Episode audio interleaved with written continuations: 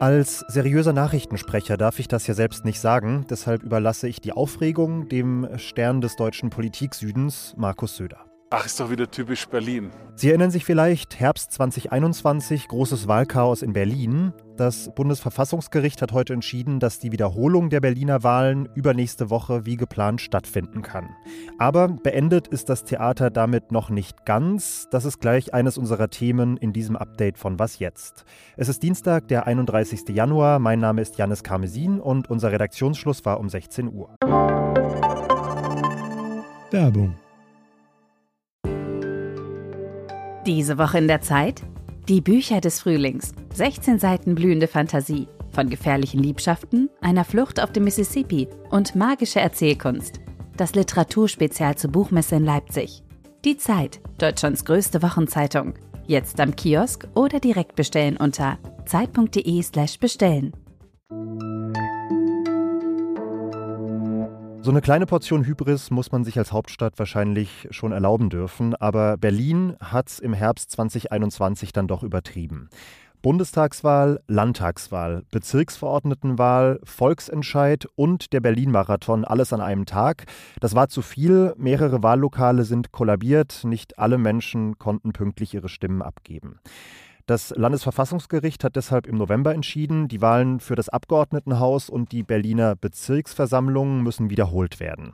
Gegen diese Wahlwiederholung haben dann sowohl Abgeordnete als auch Bürgerinnen und Bürger wiederum vor dem Bundesverfassungsgericht geklagt, mit einer Verfassungsbeschwerde gegen die Wahlwiederholung insgesamt und in einem Eilverfahren explizit gegen die Wahlwiederholung am übernächsten Wochenende, also Mitte Februar. Dieses Eilverfahren, also das letztgenannte, hat das Bundesverfassungsgericht heute jetzt abgelehnt. Und ich frage nach bei Lenz Jakobsen aus dem Politikressort von Zeit Online, was bedeutet diese Entscheidung des Gerichts denn jetzt genau? Na Janis, das bedeutet erstmal, dass am 12. Februar zum Glück alles so stattfinden kann, äh, wie es in den letzten Wochen geplant war und wie es ja auch schon angelaufen ist. Es haben bereits Hunderttausende Berlinerinnen und Berliner gewählt. Es sind Wahllokale angemietet. Die Räume zum Auszählen äh, sind schon entsprechend eingerichtet. Die Wahlhelfer stehen bereit. Also es wäre schon ganz schön skurril und fatal gewesen für die Organisation, wenn das nicht hätte stattfinden können. Nun kann es erstmal stattfinden am 12. Aber das Hauptverfahren läuft ja trotzdem weiter. Das heißt, die Wiederholungswahl könnte dann wiederum im Nachhinein kassiert werden, wenn sie schon gelaufen ist, wenn ich das richtig verstehe. Das heißt, dann wäre der ganze Aufwand für die Wahlwiederholung in zwei Wochen umsonst gewesen? Jein, also Direkt einkassieren kann das Bundesverfassungsgericht in Karlsruhe die Wiederholungswahl nicht. Das Bundesverfassungsgericht könnte nur sagen, liebes Landesverfassungsgericht, eure Entscheidung widerspricht äh, dem äh, Grundgesetz, das hier im Bund gilt und deshalb müsst ihr bitte eine andere Entscheidung treffen und zu einer anderen Entscheidung kommen als zu der, die zu der Wiederholungswahl am 12. Februar geführt hat. Und ja, das könnte im Effekt heißen, dass die ähm, Wahl in einer anderen Form wiederholt würde oder gar nicht mehr wiederholt würde und das, was jetzt gerade stattfindet, was am 12. Februar dann vor allen Dingen in den Wahllokalen stattfindet, möglicherweise in irgendeiner Form keine Gültigkeit hätte. Ich spreche hier sehr viel im Konjunktiv, weil es diese Fälle noch nicht gab. Und ist es realistisch, dass das Bundesverfassungsgericht im Hauptverfahren dann nochmal ganz anders entscheidet als jetzt heute im Eilverfahren zur gleichen Sache? Ja, in den meisten Fällen, darauf spielst du ja an, ähm, ist es tatsächlich so, dass das Bundesverfassungsgericht dann in der Hauptsache auch äh, der Tendenz folgt, die es im Eilverfahren schon angelegt äh, hat. Was allerdings gut sein könnte, ist, dass das Verfassungsgericht zwar die Wahl nicht kippt nachträglich, aber sehr grundsätzlich nochmal auseinander dividiert, nach welchen Maßstäben solche Wahlwiederholungen zu entscheiden sind, ob die Entscheidung im Grunde nachvollziehbar war oder nicht, damit einfach für mögliche zukünftige Fälle die, die, sagen wir mal, die Leitplanken Gedanken etwas klarer sind, als sie das bisher waren. Dann danke dir, Lenz. Gerne.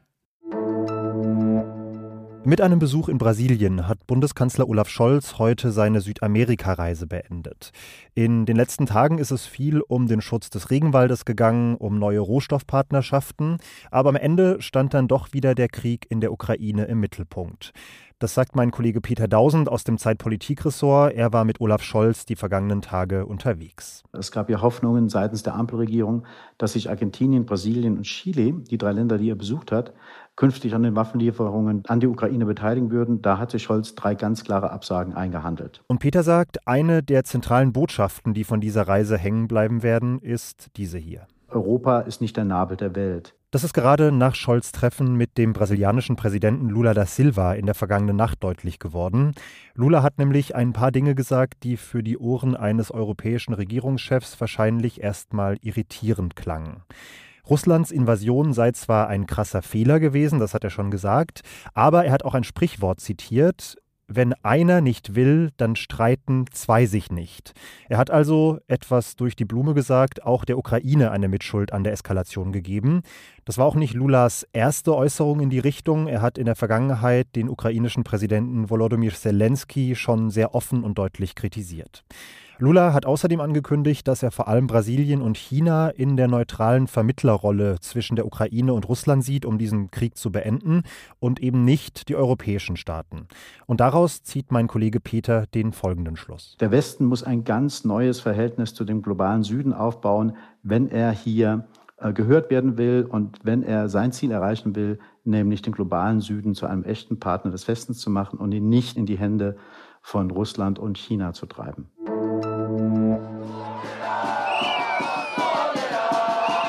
Frankreich liegt heute weitgehend lahm. Zum zweiten Mal innerhalb von zwei Wochen haben die Gewerkschaften zu Streiks aufgerufen. Unter anderem wird heute an Schulen, bei der Bahn und in Raffinerien gestreikt. Allerdings haben sich nach den ersten Erkenntnissen etwas weniger Menschen an den Streiks beteiligt als am ersten Protesttag. Grund für die Unruhe in unserem Nachbarland ist die geplante Rentenreform. Wir haben darüber ja schon bei Was jetzt berichtet. Frankreichs Regierung will das reguläre Renteneintrittsalter bis 2030 schrittweise von 62 auf 64 Jahre anheben, weil sich das aktuelle System langfristig nicht mehr finanziere. Dafür soll dann die staatliche Mindestrente immerhin auf 1200 Euro angehoben werden. In über 200 Städten sind Menschen heute auf die Straße gegangen und unser Korrespondent Matthias Krupa hat sich auf der Hauptkundgebung in Paris unter die Leute gemischt. Ich stehe vor einer Bank, die hat wie viele andere Geschäfte auch vorsorglich ihre Schaufenster mit Holzpaneelen verrammelt. Und auf diese Holzpaneele hat gerade ein Mann, der vorbeikam, mit Kreide geschrieben Macron Destitution. Das heißt so viel wie Macron hau ab, beziehungsweise wörtlich übersetzt Macron Amtsenthebung.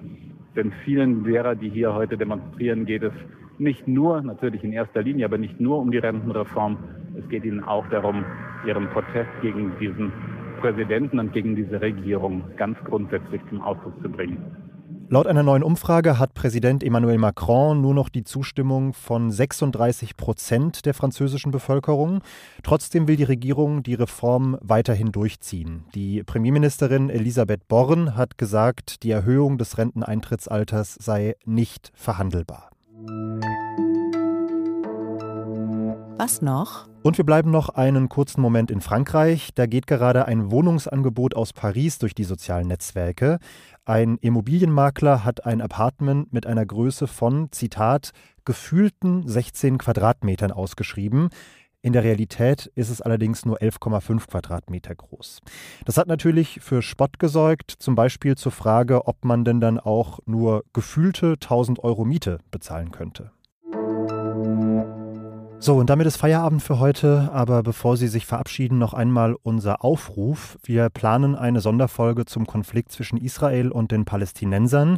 Darin wollen wir möglichst alle Fragen beantworten, die sich Ihnen stellen. Schicken Sie uns deshalb gerne Ihre Fragen an wasjetzt.zeit.de, am liebsten im Anhang als Sprachnachricht. Morgen früh meldet sich dann an dieser Stelle Konstanze Keins. Machen Sie sich einen schönen Abend, alles Gute und bis bald.